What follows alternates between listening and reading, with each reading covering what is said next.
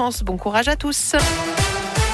Il est 8h30 sur Radio Scoop. Voici le journal avec Philippe Lapierre. Bonjour Philippe. Bonjour Guillaume, bonjour à tous. Et à la une, la dernière semaine de classe qui commence ce matin avant les vacances de la Toussaint. Sera une semaine sans masque pour les écoliers de 79 départements, dont euh, certains nouveaux depuis ce matin.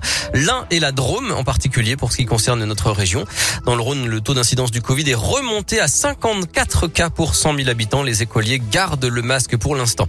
Dans l'actualité à Lyon et sa région également, cette grève aujourd'hui au lycée professionnel Marc à Vénissieux.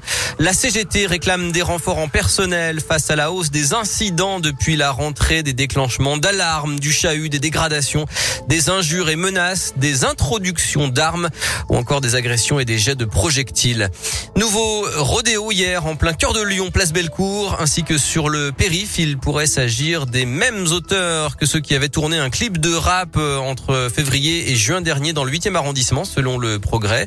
Il n'y a pas eu d'interpellation et puis à Clermont-Ferrand, deux pilotes présumés de deux roues ont été mis en examen selon la montagne après le rodéo qui avait coûté la vie à une dame de 81 ans. Elle a été percutée jeudi sur un passage piéton par un deux roues qui avait grillé un feu rouge en faisant une roue arrière.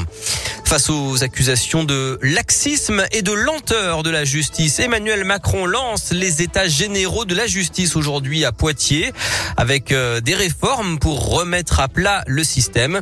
Une commission indépendante va piloter les travaux jusqu'au mois de février. Elle sera dirigée par Jean-Marc Sauvé, le président de la commission d'enquête sur les abus sexuels dans l'église. On a vibré ce week-end. Les clubs lyonnais étaient inspirés, que ce soit l'OL ou le Loup. Les deux équipes ont réussi de très belles performances. Alors on va commencer euh, dans l'ordre chronologique du week-end avec d'abord l'OL qui a donc battu Monaco 2-0 grâce à des buts de Karl Toko Ekambi et Jason Denayer.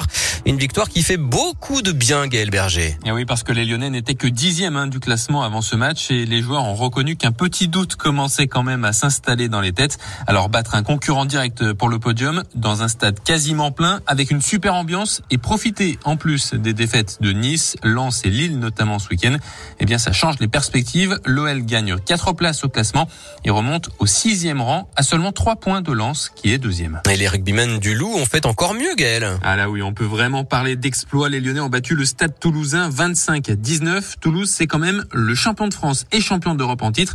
Et surtout, les Toulousains n'avaient pas perdu un seul match depuis le début de saison avant de tomber à Lyon au Stade de Gerland hier soir. Donc, des Lyonnais très agressifs et efficaces pendant une heure avant de garder leur avantage au courage en fin de match. Une énorme performance qui permet au Loup de conforter sa troisième place au classement. Merci Gaël et on rate le grand chelem de peu ce week-end hein, à cause de la défaite des basketteurs de Lasvel battu 82 à 74 à Strasbourg. Première défaite de la saison en championnat pour les Villeurbanais.